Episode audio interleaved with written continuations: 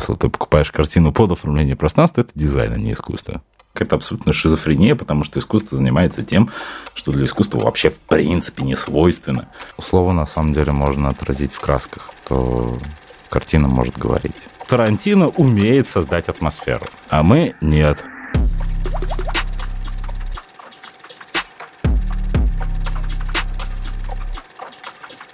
Bonjour, bonsoir, дорогие зрители, дорогие слушатели. Простите меня за мой французский, но здесь подкаст «Терминальное чтиво», лучший в мире подкаст об инсайтах, исследованиях и трендах, которые ведут Григорий Мастридер и я, Александр Форсайт.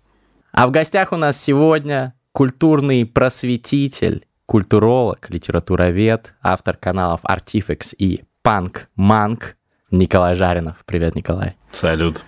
Рад, что рады, что ты сегодня с нами э, появился снова на этом канале. До этого был в книжном челе, сейчас в терминальном чтиве. Поговорим об инсайтах, о трендах, об искусстве, об о культуре. искусстве обязательно, да. Конечно. Ну, про книги мы много что говорили, всех отсылаю к выпускам книжных челов. Но я знаю, что ты очень э, образован в искусстве, что ты сам вводишь даже экскурсии. Давай вот сразу экспресс такой блиц. Э, любимые художники, топ-3.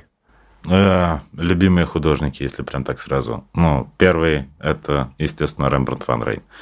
Потому что Рембрандт – это тот человек, который не просто предвидел многие понятия в развитии изобразительного искусства, но тот человек, который по-хорошему вообще предсказал все, что могло быть сделано в изобразительном искусстве на много-много лет вперед. И если посмотреть, какое количество уже известных мастеров обращались к Рембрандту, вдохновлялись его картинами, то, пожалуй, просто ну, ни одного другого такого художника больше нет.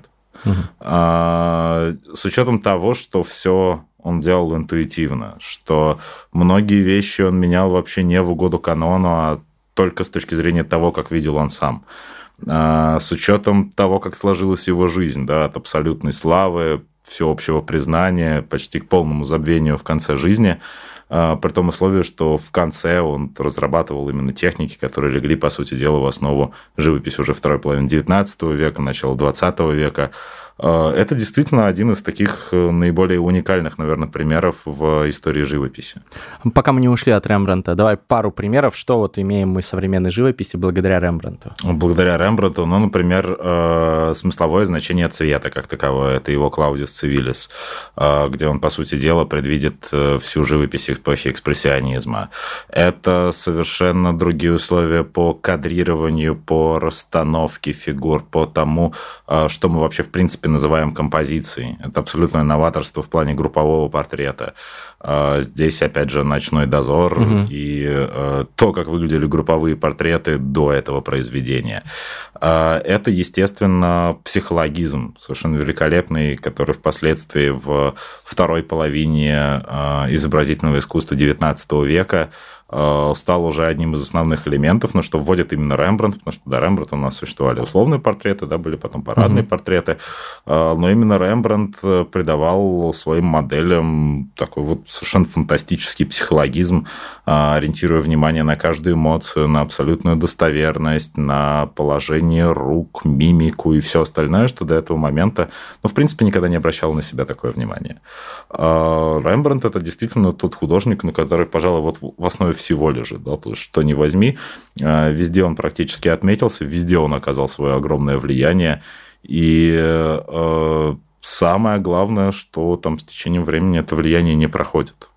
То есть даже многие современные уже мастера все равно так или иначе делают отсылки к Рембрандту, на Рембрандта ориентируются. И вот да, пожалуй, вот Рембрандт Ван Рейн – это один из э, самых прям таких любимых художников на все времена. Это один. Это один. Да. И то, и то вы чувствуете, что мы уже получаем. Вот. Еще осталось два, потому что запрос был на топ-3. А у меня уже внутри как-то все так угу. собирается. Еще два. Окей. Еще, еще, еще, еще, еще. Я думаю, что, как ни странно бы это звучало, давайте вернемся к русской живописи, потому что русскую живопись я очень люблю. Это Николай Ге. А, это художник русский, про которого сейчас достаточно мало говорят. Вот как раз сейчас я готовлю про него большой выпуск, причем готовлю в увязке с Мунком, потому что только с помощью такого шанса ты можешь быть убежден, что вообще люди по видео кликнут, что они начнут это смотреть, потому что... Ну, Мунка само... любят, да. Ну, да, само и... имя Николай Гей, они почти... Лучшее распятие ever. Ну, мое самое любимое распятие. Да. Если можно так про распятие сказать. Да, звучит странно. Распятие, Голгофа, вообще, в принципе, весь его путь он настолько интересен, то есть там просто в каждую деталь его жизни можно вникать, смотреть, что он делал в тот момент, когда жил в Италии, когда общался с Ивановым, э, смотреть, как вообще проходило становление его творчества, как потом его задевает страстной цикл, как этот страстной цикл он вначале оформляет в «Тайной вечере», оформляет ее в виде, по сути дела, критического реализма. Это начало самых 60-х годов. Э, картина вызывает и одобрение, вызывает и скандал а дальше он вообще уходит в другую совершенно стезю. Если посмотреть, в каком количестве стилей он работал, как он приходил к тому, что именно должно быть э, на картине. Э, в его рассуждениях о том, чем вообще в принципе является живопись, какой эффект картина должна производить, это ведь его слова, то, что э, картина не слово, да, у картины есть всего лишь одна минута, и в этой минуте должно быть все. А вот нет этого, нет картины. Mm. Поэтому картина в восприятии Ге, она должна быть как такой удар электрического тока. Она должна сразу бить по зрителю, сразу приковывать внимание, и потом уже раскрываться в отдельных деталях. И в этом плане он действительно мастер непревзойденный. Что его поздние картины, большая часть из которых, к огромному сожалению, не сохранилась, потому что она была запрещена священным синодом, потому что потом на весь поздний этап творчества Николая Гея все плевать хотели, потому что в советское время было не до Христа как-то, а весь его, все его позднее творчество связано с страстным циклом именно. А если учитывать его общение с Львом Толстым, вообще, что с этими картинами происходило, как их спасали, как их укрывали в Ясной Поляне, а, как часть из них потом все-таки вернулась в Третьяковку, как Голгофа, например, угу. да? а часть была вывезена за границу родственниками, которые просто пытались эти полотна спасти.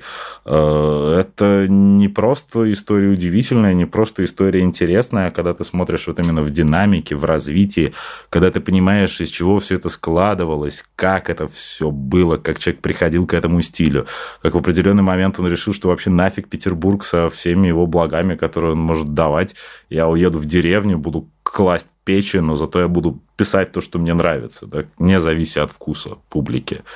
А, это действительно уникальный поступок, поступок очень смелый. Это Короче, если бы э, про наше искусство мы говорили с большей любовью, э, имя Николая Геа, оно было бы известно на весь мир. Но из-за определенных сложившихся обстоятельств такого не произошло. Ну, как не произошло, например, с Врубелем. Да? Угу. То есть, э, имя а, в Рубеле вообще его влияние как модерниста, как новатора в плане изобразительного искусства, оно огромно. Но по-хорошему, кроме там России и Украины, в Рубеле практически нигде не знают. Потому что для всего, для всей Европы он, ну, такой какой-то, никакой непонятный. А, потому что ну, ну, не умеем мы популяризировать то время. Да? Не умеем мы из этого делать какую-то историю, которая будет а, втягивать очень большое количество людей совершенно разных сторон. И в литературе у нас это особо не отражено. То есть, если посмотреть на тот же самый викторианский век в э, викторианскую эпоху в Англии, а, то, опять же, тот же самый Фаус, например, насколько часто к ней обращается, и как он ее удивительно обыгрывает, допустим, в своей а, «Любовнице французского лейтенанта», угу. замечательный совершенно роман, который вскрывает такое огромное количество совершенно вот разных деталей эпохи, что человек ну, просто невольно начинает этим интересоваться. Начинает читать какую-то литературу, посвященную тому времени. Он больше узнает художников, которых там в том числе э, Фаус упоминает просто. Э, лучше представляет себе, что являли из себя прерафаэлиты и вообще, что представляло из себя то время. У нас же ничего подобного сейчас не делается. Ну, то есть, как бы была эпоха, была эпоха, когда по сути дела, русская культура расцвела совершенно со всех сторон. Это и музыка, это и сценические постановки, это и живопись, это и литература, когда по-хорошему мы находились, ну, не то что впереди в планете всей, но на первых ролях. А, забыто и пофигу. То есть... Ну, вообще никуда. И да, и нет, но к этому еще вернемся, потому что остался третий, угу. третий человек в этом, в этом триплете. Да, и вот третий, третий, третий, третий, да, я даже не знаю, как э, здесь, наверное, лучше что сделать. Эм, я думаю, что это на самом деле Ираним Босх. Вот. Mm. Да, я думаю, что это Ираним Босх. Э, э, во-первых, потому что его картина – это постоянная загадка. Ну, то есть, ты никогда не сможешь понять, что там вообще было изображено. Это все лишь только отголоски отцветы. Мне сам, нравится сама структура того, как нужно смотреть на полотна Босха, потому что ты смотришь фактически в книгу, да, ты должен ее читать. Ну, там С надо створок, долго открытых створок, конечно, да, да, потому что любой триптих, он оформлен таким образом, что изначально ты видишь закрытые створки, как ты видишь обложку книги, да, и знакомство начинается с обложки. И потом ты, открывая эту книгу, читая ее, соответственно, сверху вниз, да, слева направо, а, ты понимаешь, что там, ну, должен был понимать, да, что там изображено. Сейчас, понятное дело, что ничего из этого не понятно. Где-то процентов 70-80, наверное, потому что, э, да, мы даже название картин не знаем. ну, то есть, там, известный сад земных наслаждений, это просто как назвали искусствоведы в 20 веке. А, то есть да? это не... Вот не, сена. Нет, конечно. То есть, э, сами названия, которые давал Ироним Боск своим полотнам, вообще никто не знает. Это просто условное название искусствоведов, и все. Так же, как мы практически ничего не знаем по его биографии. Угу. В этом отношении, в плане этой загадки, это тоже достаточно интересно, потому что, когда ты начинаешь погружаться в различные детали, когда ты приезжаешь в родной город Босха, Хертоген Боск, где еще сохранились городские какие-то архивы, можно выяснить, в общем-то, много такой достаточно интересной информации которая так обычно остается скрыта. Вот. И а, благодаря этому, благодаря, во-первых, еще детальной прорисовке, потому что это тоже фантастика, вот да. каких-то абсолютно психоделичным пейзажем, а, видению мира, да, наверное, вот Ираним Босх тоже такой один из любимых художников, пожалуй.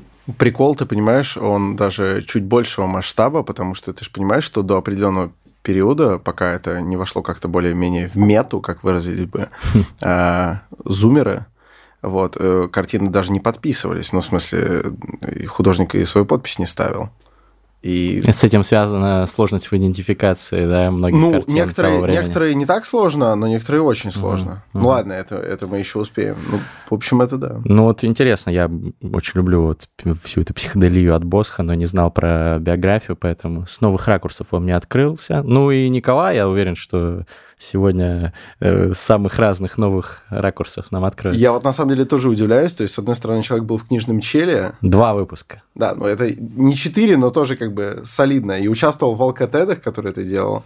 Вот. Да, я, участ... я устраивал зум-тусовки с такими короткими лекциями под тосты. Э, это формат алкотедов, который, собственно, я придумал. И все тусовки мастридеров так проходят. Скоро для вакцинированных будет такая же тусовочка. Так что и вы знаете, что делать. Да, и, между прочим, да, вот, вот тема по-моему, которую Николай раскрывал у тебя на Алкотеде, это же были напитки искусства. Да. И, короче говоря, каждая встреча с Николаем, это, ну, неважно, вживую или виртуально, это как встреча с хорошим другом, где обязательно завязывается такой, знаешь, приятный, небанальный разговор под э, виски с таким кайфом. Ну, да, вот славный шотландский виски двойной выдержки, Николай в роли собеседника, вот и э, тебе и рецепт идеального вечера. Да, мягкий вкус несколько сгладит ощущение постоянно присутствующее, что Николай знает намного больше, чем мы. Ну, вот. Ваше здоровье. Да. Будьте. Значит, э, три художника назвали. Окей. Да, но я про Врубеля, кстати, хотел бы сказать, что вот э, Врубель действительно мало известен за рубежом, но я тут чуть-чуть бы поопонировал не для того, чтобы как-то себя выпятить, а для того, чтобы э, дискуссию дальше развернуть. Э, я не совсем согласен с тем, что мы не умеем продвигать свое искусство за рубежом, потому что какой-нибудь вот э, последовавший вскоре после Врубеля русский авангард мы продали замечательно. Ну, то есть он прям это... Э, я думаю, что это, если смотреть по искусству, одна из самых сильных таких торговых марок, что ли, э, России. Это вот русский авангард. Не это только кон... в изобразительном, кон... а в целом во всем искусстве. Ну, пожалуй. Кандинский, Малевич в первую угу. очередь. Э, конечно, наша авангардная музыка. Э, вот. Да. Да и театр авангардный, в принципе, тоже впечатляет. То есть ну, умеем, получается. Потому что были люди, которые умели это делать, да, скажем так. А это какие-то особенные люди вот. были? А, это были меценаты, которые, ну, вообще, опять же, там та же самая история Мамонтова, Морозова, остальных, которые вообще э, делали первые коллекции, открывали для зрителей импрессионистов, которые, ну, там, первым на них обратили внимание, по большей части русские меценаты, да. А на Матисса тоже, по большей части, обратили внимание русские меценаты. То есть они первые начали это скупать, поняв, что вообще в скором времени это все будет ну, очень даже как бы популярно и востребовано. А с молодым Пикассо та же самая примерная история, да, то есть э, его девочка на шаре, которая сегодня хранится в Пушкинском музее, это, опять же, собрание наших меценатов. А, только благодаря этому искусство вообще, в принципе, начало популяризироваться. Да? Ну, появились люди, которые умели это делать, которые могли это делать, и которых а, были для этого средства, возможности и все остальное. Но Например, еще в начале 19 века подобных людей не было, потому что мы полностью ориентировались вообще, в принципе, на Запад. А начиная с Третьякова, когда мы начинаем интересоваться именно русским искусством, все равно это ну, дальше России по большей части не уходит. Угу. То есть Третьякова вообще было все равно, в принципе, на популяризацию на Западе. Да? Ему важно было, чтобы вот было русское искусство, чтобы это искусство принималось в России, вот, и как бы для этого он давал деньги, хотя русским художникам очень часто удавалось получать достаточно большие преференции. Взять, например, того же самого Саврасова, а, копия его грачей, она была показана на всемирной выставке в Вене, она угу. получила там очень большое признание, как один из лучших пейзажей. Просто у нас дальше это не пошло. Угу. Ну, вот у нас дальше об этом не стали говорить, э, не пытались сделать из этого там, определенные информационные поводы и все остальное для того, чтобы эта история все раскручивалась, раскручивалась, раскручивалась. Ну и, соответственно, вот ну, получили то, что получили. А почему такое, такое отсутствие? Это же не отсутствие интереса. Угу. То есть у нас же всегда был вот этот элемент национальной гордости, что у нас и живопись, у нас и литература, а, у нас с определенного периода и театр, а еще сильно позже до этого периода еще в нашем разговоре не доходили, но потом еще и кино. Почему же мы э, не используем вот этот маховик, который, казалось бы, даже без нашего участия все равно раскручивается? Почему мы его не подхватываем? Почему как будто бы а, так получается, особенно если по твоим рассуждениям а, смотреть, что мы не умеем использовать э, вот эту вот э, синергетическую составляющую искусства, там, не знаю, в нашей литературе прославлять нашу живопись и так далее. Почему этого нет? Не знаешь, мне кажется, здесь та же самая история, что с дорогами. Ну, то есть... Э, Долбоебизм. Россия, она большая, в принципе, да, ну, типа, ну, дороги у нас, ну, очень херовые. Вот, и я думаю, никто с этим особенно спорить не будет, э, в смысле для людей, которым умудрились по российским дорогам поездить. А здесь та же самая история, то есть у тебя возникают проблески великолепные. То есть, ну, один из Эйнштейн, например, в кинематографе, чего это стоит, да, там, Чухрай, угу. господи, у нас плеяда великих режиссеров, она огромная. Чухрай велик. Вот, э, я про Тарковского еще не говорю, да, то есть, ну, типа, примеров просто, ну, овер до хрена тех людей, которые действительно не просто меняли мировую повестку, они показывали, как вообще нужно снимать кино. Это все имена мировой величины, которые просто вписаны во все учебники по кинематографу. Но при этом у нас из этого делают э, вообще совершенно какую-то непонятную жвачку, потому что э, не умеют никак э, нужным образом это использовать и превратить какие-то определенные вещи в канон. То есть они просто остаются в итоге ну, буквально ни с чем. Ты знаешь, кстати, Потому почему? что выгоднее, например, ну просто снять херовую подделку под Голливуд. Да, потому что mm-hmm. есть пример, что вот у нас есть Голливуд, Голливуд приносит деньги, поэтому мы сделаем такую же херню, как Голливуд, но только с русским опломбом, и типа получим столько же бабок. Но это так не работает. Это так не работает, потому что когда люди видят, ну, то есть вот ты заходишь в магазин, ты видишь, что, например, перед тобой там э, Луи Виттон, а вот типа чуть подешевле, но китайская, ну тоже так Луи, есть, да? Так но есть как же бы, русская, русская но поделка. Вутон, Виктория например. Лара. Виктория да. Лара, там ВЛ, типа вместо Луи Виттон. ВЛ не видел никогда? Э, но ты же не возьмешь, я понимаю. Ну, типа, вот и по, по той же самой причине, ты думаешь просто, ну, ну, ну хера. Ну, то есть, откуда такая бедность тем? Почему мы делаем искусство целиком и полностью привязанным к политике, причем еще и херово привязанным к политике, потому что в политике ничего нового не происходит, и поэтому мы в очередной раз делаем какое-то просто извиняюсь за грубость, высер по поводу Второй мировой войны. Как, например, с этим фильмом «Зоя». Ну, это же пиздец. Зоя Кал... Девитаев ничего, кстати, смотрибельно. Я даже, я даже не смотрю эти фильмы, просто Девитаев можно, не разочаровываться. Вполне можно. Но так, тоже, это на безрыбье, но в целом... Ты знаешь, почему с Чухраем не получилось сделать из него культовую фигуру? М. А, насколько я знаю, история в, в этом эксцессе, по-моему, на третьем международном московском кинофестивале, не знаю, вы, вы шарите за эту историю, там э, съехались, ну, ММКФ, третий, то есть еще не выдохшаяся движуха, только все это возникло. Э, Председатель жюри Чухрай, который, ну, на тот момент есть, ну, это глыба уже Какой, какой это примерно год? Э, Я думаю, что это, я думаю, что это 60-е или конец 50-х. Окей. Но думаю, что 60-е. Ну, это легко проверить. Я просто, к сожалению, не помню дату выхода, но сейчас поймешь дату выхода чего. И туда приезжают, в частности, в огромном списке, причем в списке действительно э, солидных э, имен, приезжает Филини с 8,5. А, естественно, установка на то, что, ну, естественно, гран-при должен получить либо, ну, либо советский режиссер, либо кто-то из соцблока хотя бы. Мгм. А, и, или хотя бы единомышленник такой прям основательный. Вот. А тут Филини, и причем Филини какой-то это... эм, Ну, восемь с половиной это не ведь- очень в духе ведь не коммунистических Это ведь ценностей. не дорога, фильм. да. Это не дорога, Да. которая еще как-то... Это восемь с половиной. Это скучающий, э, значит, значит, актер, успешный ли он режиссер, я не помню сейчас, к сожалению. Э, в общем, это невозможно. Никак. И Чухрай поставил ультиматум, что жюри откажется вообще выносить решение, если, если будет оказано давление и не дадут дать гран-при Филине. Вот. И Чухрай личным своим решением добился того, чтобы Филине э, дали первый приз.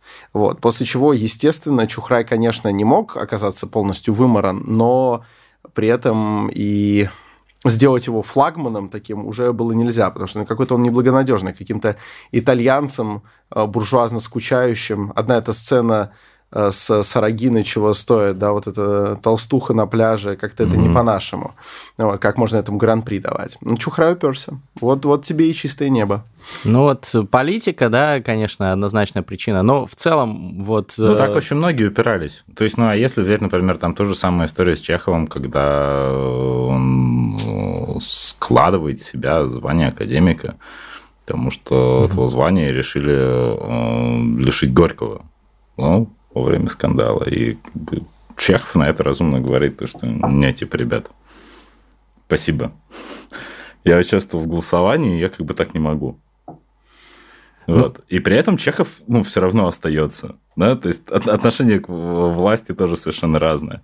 А в свою очередь, э, Чухрая у нас начинают там, типа, потихоньку задвигать, выбирая более благонадежных. Ну, это и всегда так было с советского времени, когда у нас самый хороший художник это художник благонадежный. А Чтобы сейчас... не выпендривался. А сейчас на Западе не получается такой же ситуации, только уже не в силу какой-то государственной повестки, а в силу просто социальной повестки. Я, может, на любимого конька вскакиваю? Да получается в том и дело. То есть, если сейчас посмотреть просто, как эм, производятся вообще фильмы там и все остальное, ты понимаешь, что просто начинается какая-то абсолютно шизофрения, потому что искусство занимается тем, что для искусства вообще в принципе не свойственно. То есть, вместо того, чтобы рассказывать людям истории, рассказывать максимально м, красиво, интересно, увлекательно, ну, то есть, в чем, в принципе, сука, и состоит самая главная задача искусства, а, во всех странах, абсолютно везде начинают это впихивать в рамки, причем рамки, они убогие со всех сторон. Они убогие в России, они не менее убогие на Западе, они просто, ну, ну ты откровенно смотришь, ты говоришь, ребят, это дерьмо.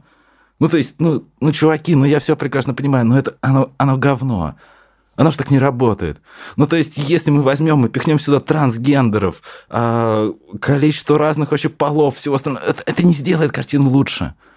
Это никак не влияет на ваш конфликт, на драматургию, на все остальное, потому что вы это не подработали, вы просто напихнули их туда.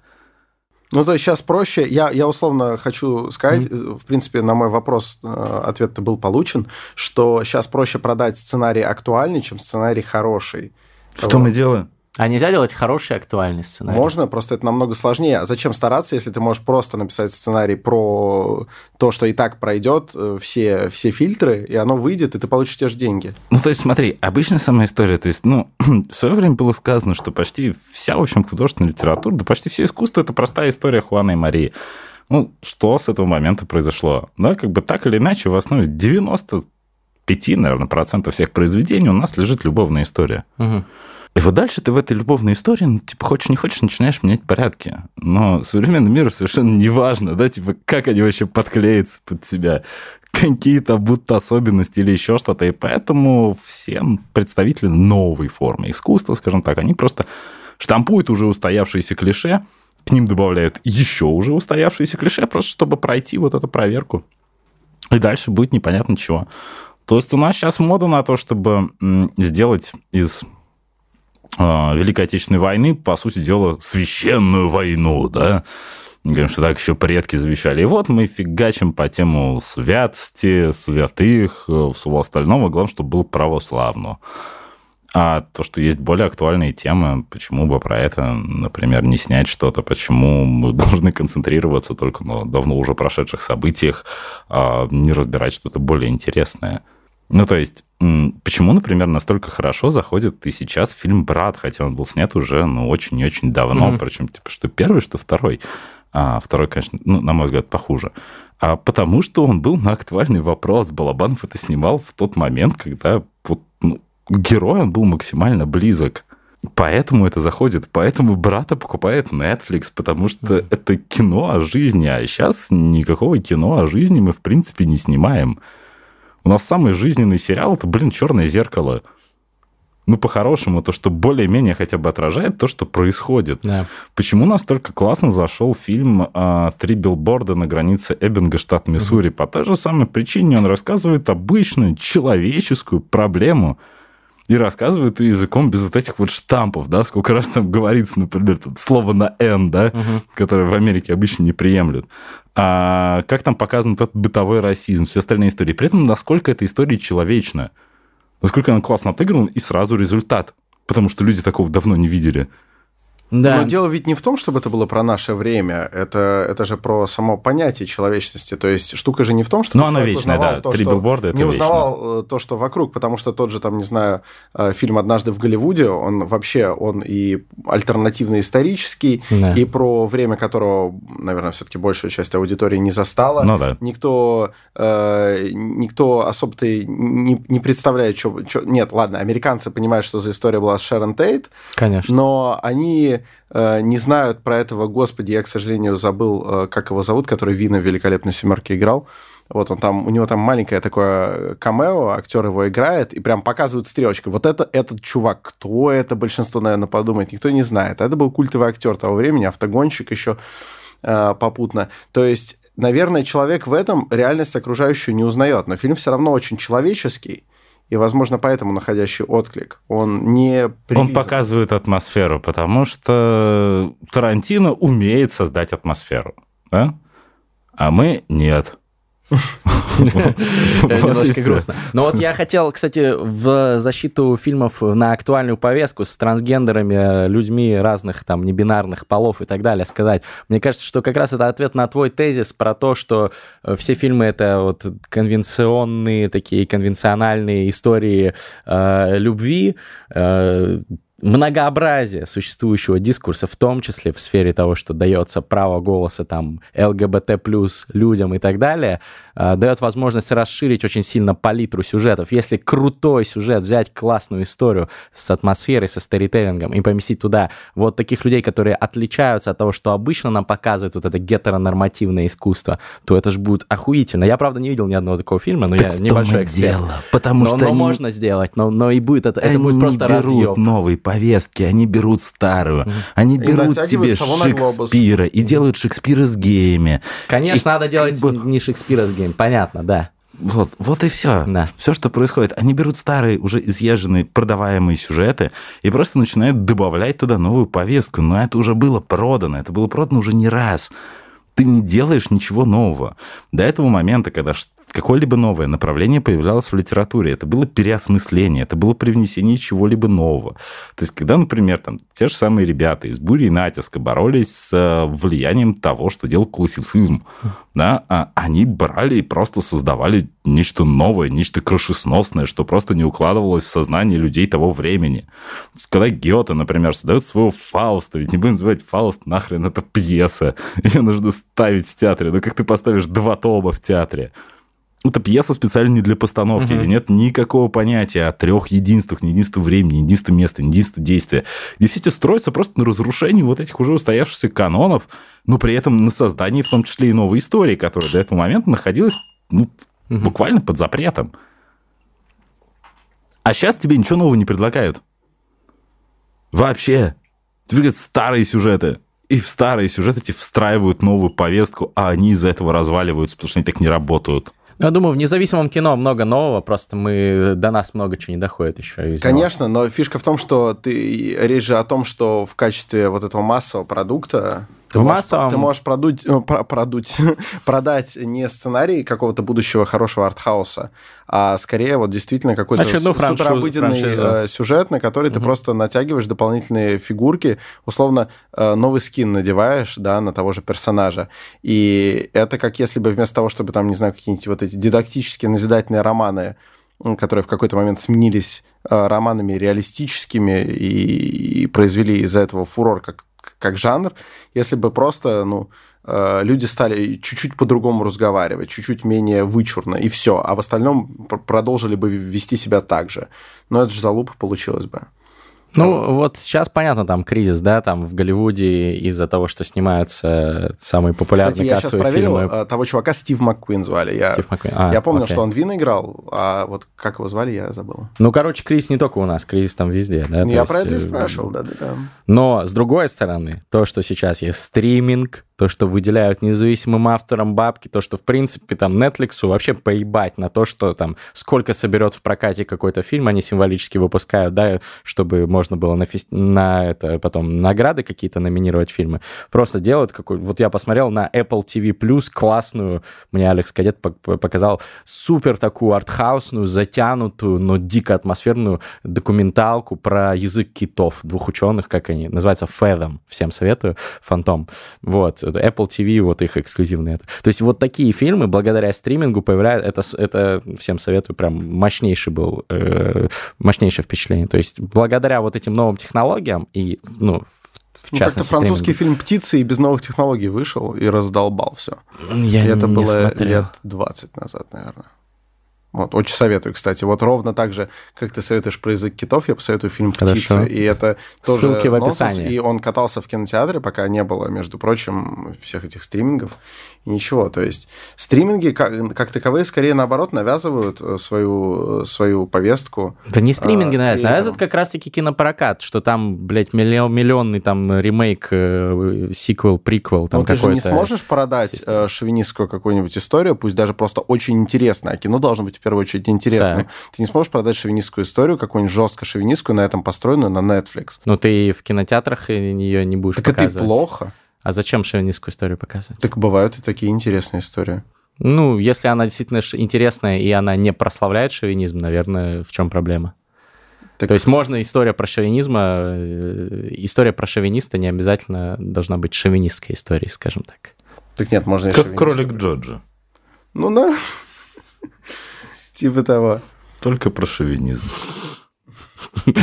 Он же запрещен, он запрещен же в России, да? И Тайка Вайтити такой, так, стоп, стоп, как, как они меня, как они меня сюда привели? Неймдропнули. Ладно, мы что-то вот из изобразительного искусства ушли в кинематограф, очень интересная дискуссия, но мне хотелось вот чуть-чуть вернуться на этого конька. Кто вообще самый крутой в плане международного успеха, раз уж мы там сейчас вот про Россию, матушку говорим, и про то, кто из наших ребят там продвинулся. Понятно, там в кинематографе уже там назвали несколько э, культовых людей. Это Эйзенштейн, Чухрай и Тарковский, да? Кого еще мы забыли? Ну, мы, за, мы не забыли, просто не я забыли. понял, Николай взял из разных периодов. Окей, okay, а да, там их, понятно, было их больше. больше. В, в кинематографе там, да, есть у нас там. В изобразительном искусстве, насколько наши ребята, они э, котируются? сейчас? Ну, Айвазовский. У него все время одна, один ценник. Айвазовский. Да, Айвазовский, русский авангард. э, Это все время в топе по ценам. А, ну, естественно, Иконы? Шакал. Да, иконы. Но так как-то пока не густо. То есть Ге, ты уже сказал, что он да, как-то не, не, не не взорвал. интересно. Ну, потому что, опять же, нет интереса к Русская слишком э, самому тематика периоду. религиозная. Не вот только это потому, что русская тематика, потому что смотрят просто по запросам. А если брать, например, там тот же самый русский реализм, то ну, подобный же реализм есть во Франции, французский критический реализм.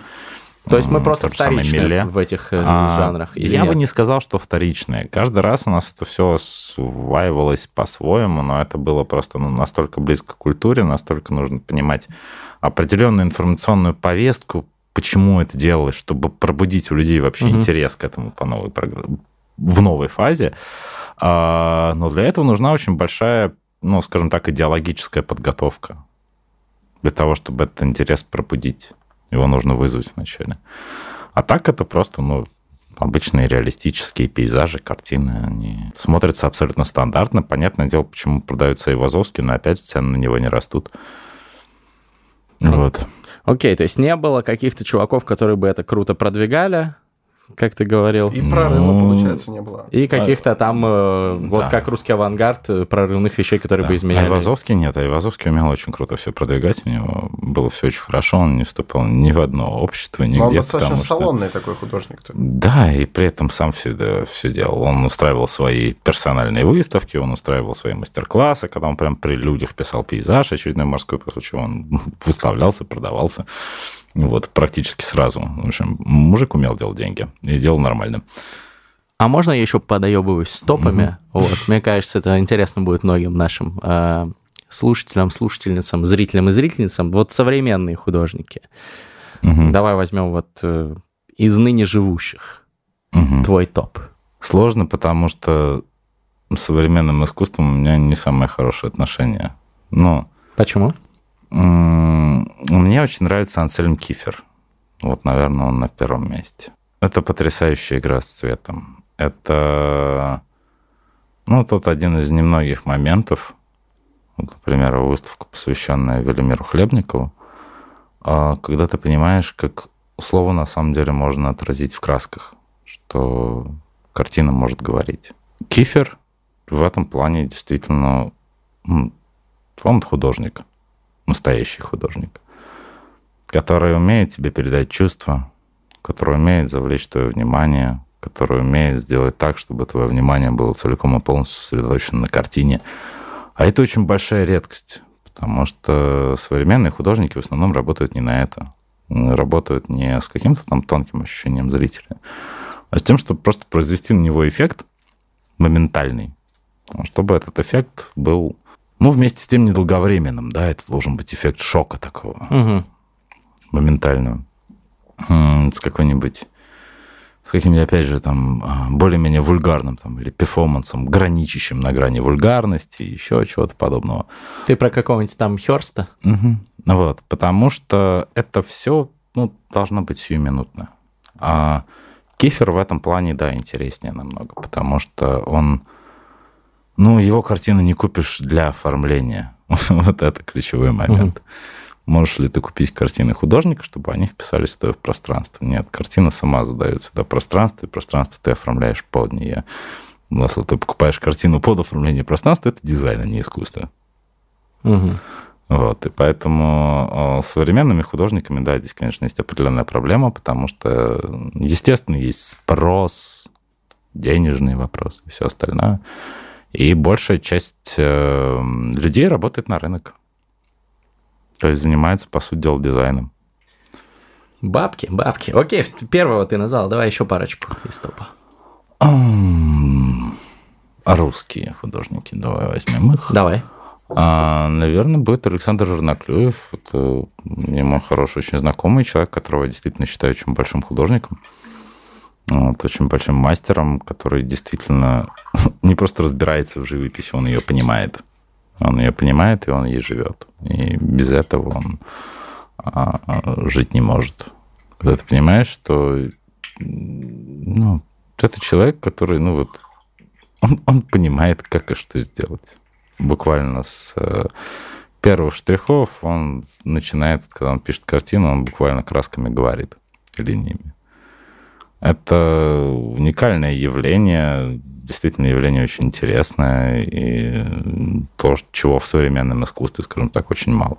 Потому что по большей части то, что ты видишь, встречаешь, конечно, ложь. Ну, говорить об э, изобразительном искусстве то же самое, что танцевать об архитектуре, поэтому мы, естественно, ссылки на всех этих художников Но мне, оставим, на чтобы деле, посмотрели. Интересно люди. сразу становится. Я, я задаю этот вопрос не как э, фанбой, а просто, просто интересуюсь. А вот достаточно э, широко популярный, и в частности за границей, вот этот э, новый, новый русский наив, э, то есть Любаров, Губарев, вот эти вот ребята. Мне, мне не очень нравится, но интересно твое о них мнение. Да, очень-очень не успокоен. Да? Ну, то есть... Там Анжела Джерих mm. и так далее. Ну, то есть, э, там в чем штука, что люди... Наивное искусство. Что наивное искусство. Я причем, ходил как-то на причем, Моск... причем при этом люди, люди на самом деле академически образованные и писать могут угу. не так. Вот, но они сознательно делают наивное искусство. Как будто на, ребенок рисует. На вот эту бытовую, да, в основном, в тематику. То есть это все время какие-нибудь там какое-нибудь окно из панельки. Вот, из угу. него человек Мне нравится выглядывает такое. на Луну. Вот. Мне, мне не очень, но мне было интересно, как вот Николаю. Ну, это уже было. Ну, просто, опять же, это уже прошлый век, потому что, ну, приходишь, например, в Третьяковку, смотришь э, на картину Лучишкина «Шар улетел», и понимаешь, блин, ну типа, ну, ребят, ну это же уже все было. Ну, то есть, оно уже было. Зачем еще? Ну, типа, что вы этим хотите сказать? Ну, это уже уже было сказано. Ну, Лучишкин, например, да, безумно нравится. Ну, то есть, фантастическая картина России, просто вот одна из лучших, я не знаю, там, типа, хочешь увидеть Россию в одном просто, в одной картине, вот Лучишкин шар улетел, вообще замечательно. Да. С другой стороны, ну. не будучи никак приверженцем вот этих вот наивистов, а, а вот ты считаешь, что искусство обязано быть новым? Я вообще не считаю, что искусство... Какой-нибудь Стопорт, он же тоже, типа, вроде... Он там пишет, да, Розенкранц и Геленстерн мертвые. Он оттолкнулся от такого сюжета, ну, который а, с одной стороны, его очень ко многому обязывает, с другой стороны, очень многое в этом сюжете, который он просто раскрыл с немножко другой стороны, все-таки очень многое уже за него придумано. То есть он принципиально такой, это не, не самостоятельный продукт, он существует в связке. А, и при этом, на мой взгляд, это шедевр. Ну, смотри, несмотря на то, что за него очень много раскрыто, но это опять же вопрос интертекстуальности. То есть никто не говорит, что ты не можешь делать отсылок а, блин, это как называть, например, Тарковского каким-то не таким режиссером, потому что в конце он процитировал «Возвращение блудного сына» Рембрандта, мол, какого хера Тарковский ты сделал, ведь уже уже был Рембрандт, да, и был уже Солярис сам по себе, чет чет просто взял, совместил. Фигня какая-то. А, нет, здесь вопрос состоит в том, что это интертекстуальность, это совершенно нормально, когда ты занимаешься тем, что ты выстраиваешь композицию да, из э, разных пластов, разных текстов, для того, чтобы подвести к какой-то определенной мысли, которая близка тебе. Это абсолютно нормальный прием. А вопрос состоит в том, а, когда ты за этим уже ну, не привносишь ничего нового, потому что ну, оно уже было. И главная проблема современного искусства состоит в том, что ну, а это уже было. Ребята, вы хотите сделать что-то новое, вы хотите как-то, по-моему, а оно было уже.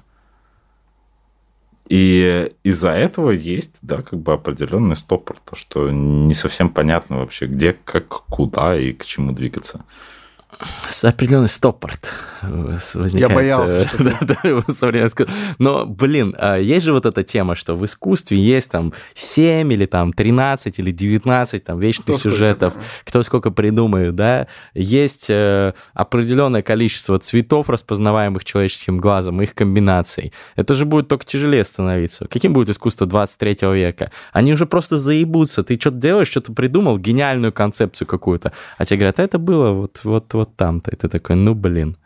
Все, искусство да. тогда закончится, исходя из этого. Не факт. Очень много говорят, что это уже было, а потом оказывается, что а, нет, не было. Ребят, мы ошиблись. Вот. На самом деле было все немножко по-другому. Почему? Потому что очень многие значения смыслов придает контекст.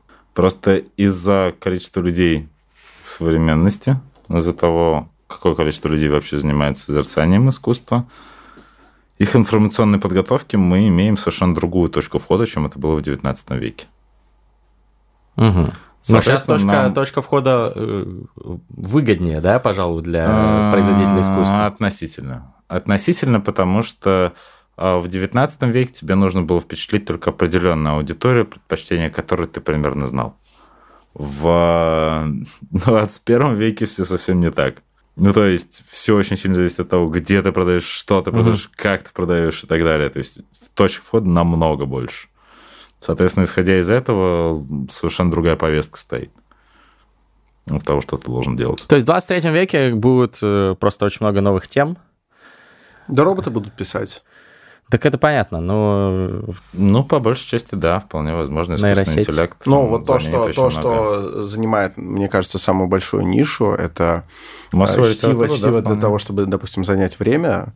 А, я уверен, что в ближайшие годы это смогут, смогут уже воссоздавать. Так это уже сейчас GPT-3 Но воссоздавать писать. уже настолько, что, ну, они просто смогут это бесконечно делать, да? Да. И получается, даже какая-нибудь Маринина не сможет, не сможет вывести такой же объем. Роботы вытеснят Маринину. Вы представляете? Донцову, да. Какая потеря. Бедняжка. Она злая такая, кстати. Донцова? Да.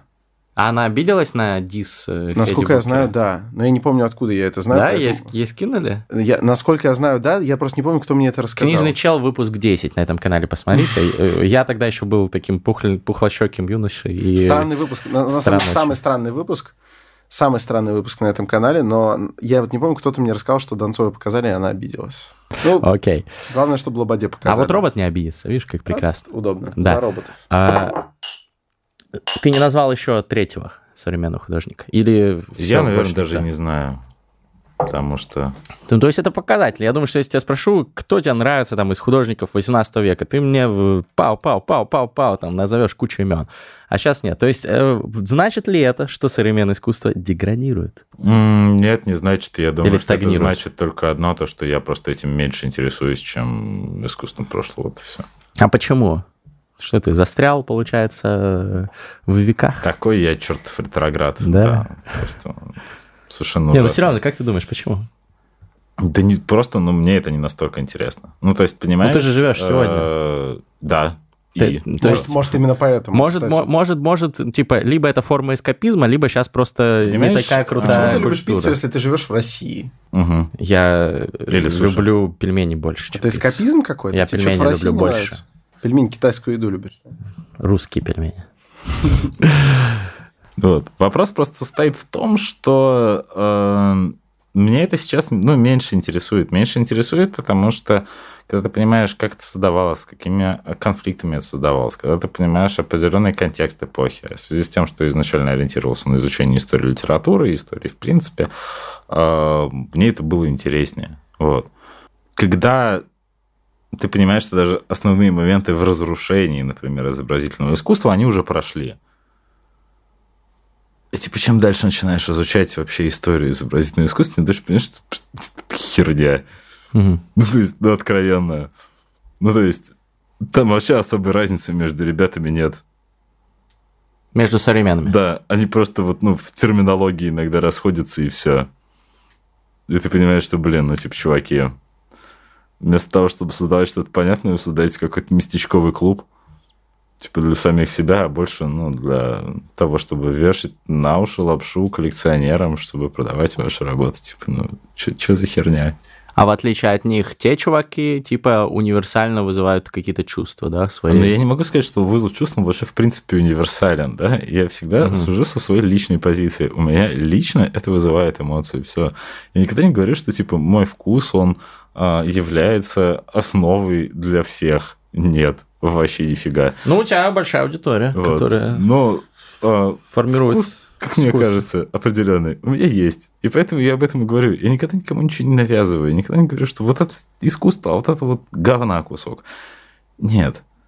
Ну, как бы для каждого человека свое. То, что для меня говна кусок, может, кому-то это покажется искусством. Пожалуйста, хорошо, поздравляю. Я за вас очень рад. Это, кстати, очень удобно. У тебя забрали говна кусок, а от тебя остается остальное. Угу. А, но испытываешь ли ты определенный пессимизм на эту тему, какое-то удручение? Ну, то есть, получается, что все пиздатое было в прошлом? Знаешь, есть, э, ну, вообще представление о Золотом веке. Не, да, ну, это принципе, классический миф да, такой, да. Не чуждые. Есть теория Иси Винера, которая говорил как раз о том, что мы вообще развиваемся по принципу энтропии, то, что все Вселенная идет к своему разрушению. А, так оно, в принципе, и есть, потому что чем дальше, тем хуже, и время, в общем, тоже конечное, да, и большой ну, взрыв спорно. обратим, поэтому все не доживем. А, поэтому разницы особо нет. До конца Вселенной так уж точно. А, факт состоит в том, что ну, я считаю, что просто мы находимся с вами примерно в такой же ситуации, в которой находилась Римская империя накануне своего падения. У нас грядет новая абсолютно цивилизация, которая принесет свой вид искусства, которая принесет все совершенно другое. И это будет иначе. Потому что если мы говорим с вами о том, что представляла из себя, например, римская культура конца уже mm-hmm. Римской империи, мы примерно получаем то, что и сейчас. Это искусство, которое существовало на продажу, это искусство массовое, искусство тиражируемое, а, искусство, которое больше составляло из себя отдельный рынок.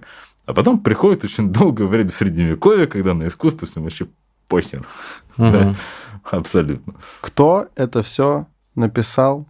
Примерно с теми же, с теми же взаимосвязями. Но Соединенные Штаты Америки давно называют новой римской империей. Нет, я имею в виду вот конкретно про то, что мы находимся примерно в той же точке, но это Шпенглер. Да, это закат Европы Шпенглер. Так что... Ну, он написал достаточно давно, а мы, до сих, а мы до сих пор еще не развалились. Но мы идем по ровно тому пути, что он наметил. В смысле, он, он что написал, то и происходит. Ну, я читал достаточно давно, поэтому сейчас не способен пропонировать, но я уверен, что что-то, что что-то все-таки изменилось. Он не... Э, нет, черные мы, лебеди мы опережаем, появились. Мы опережаем, э, мы опережаем Талеба. просто его, его прогноз мы быстрее идем по этому пути.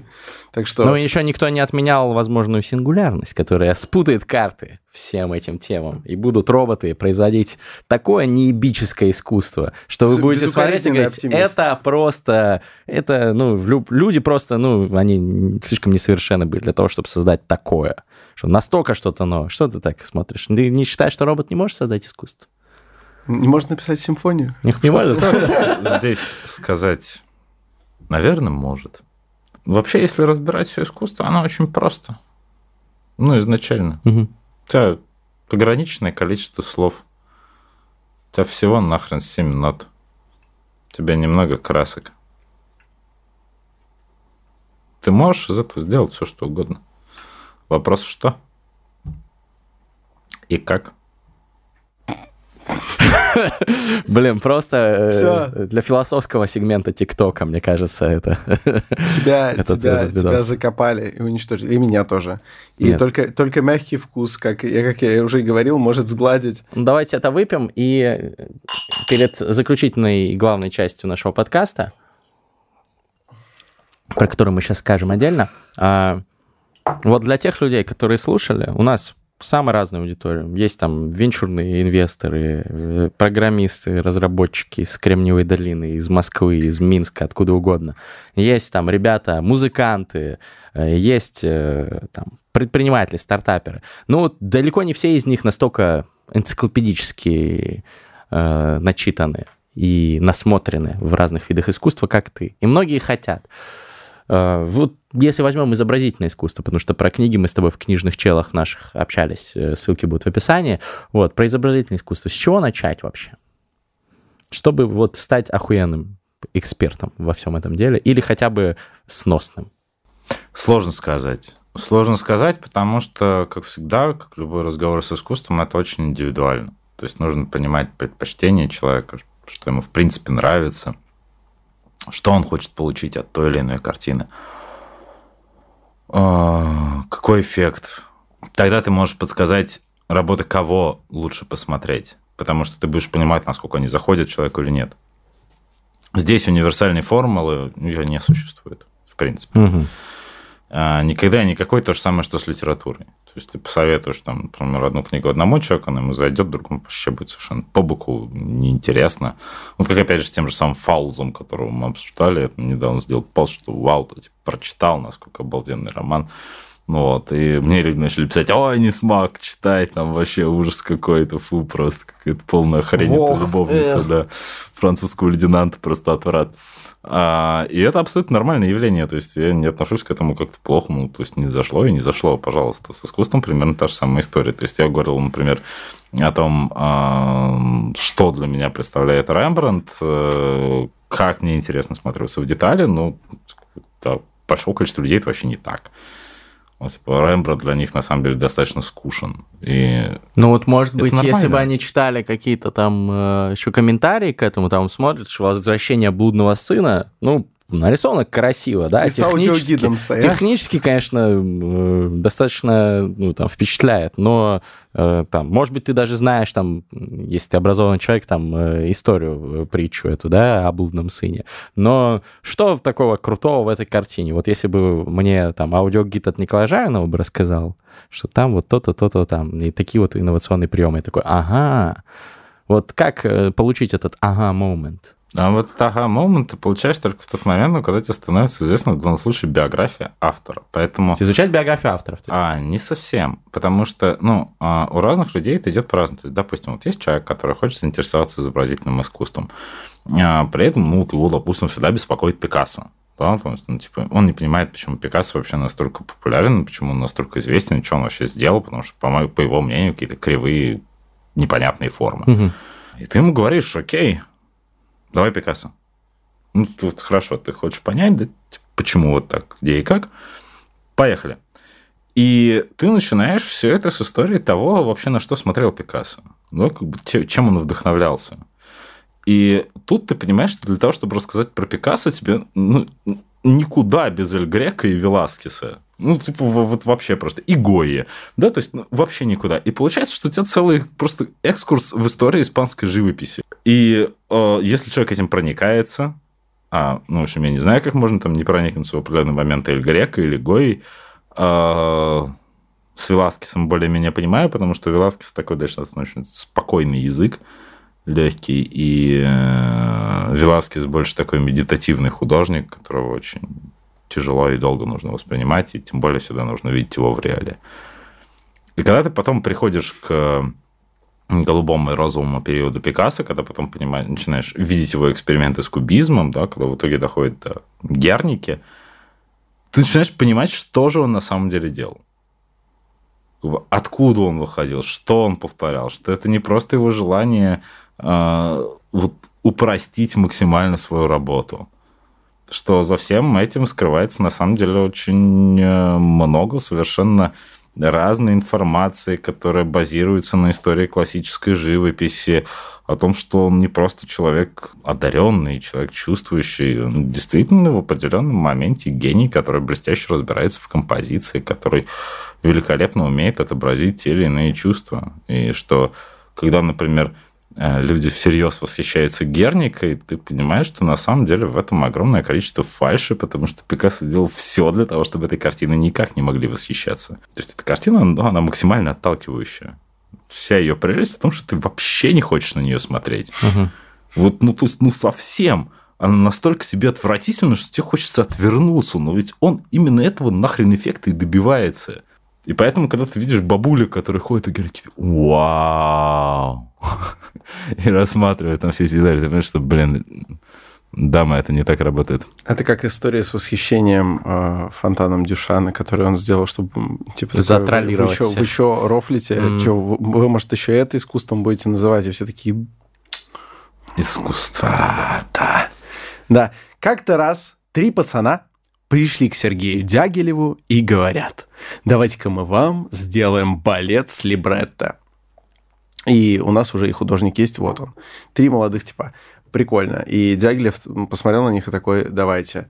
И этими типами был не Альберт Эйнштейн, нет. А либретто писал как то. Эм, художником был Пикассо, а музыку написал Эрик Сати. Неплохо. Вот такие пацаны тогда пороги обивали, вы понимаете? А Как-то раз три пацана сели на студии подкастов Фабума Рекордс, лучшая студия звукозаписи в Москве, между прочим, наша. Вот. И Выпили немножко замечательного виски. Очень мягкий вкус, да? очень мягкий вкус. Вот, и, Очень. и такие. А чем заканчиваются лучшие подкасты об инсайтах, исследованиях и трендах, Александр? Слушай, мне кажется, мне кажется, что фристайлом, но я не уверен. Но надо пояснить, что это. Ну, надо пояснить, что это. Друзья, фристайл — это рифмованная импровизация на бит, который для нас сейчас поставит наш замечательный звукорежиссер Юра Флати Beats. Юра Флати Beats. Respect. А, Мы его слышим в первый раз. В смысле, не звукорежиссера, а бит. Вот. А, И что-то вот на ходу будем рифмовать. Возможно, Николай присоединится тоже. Судя по его счастливому лицу, он готов ворваться и разъебать.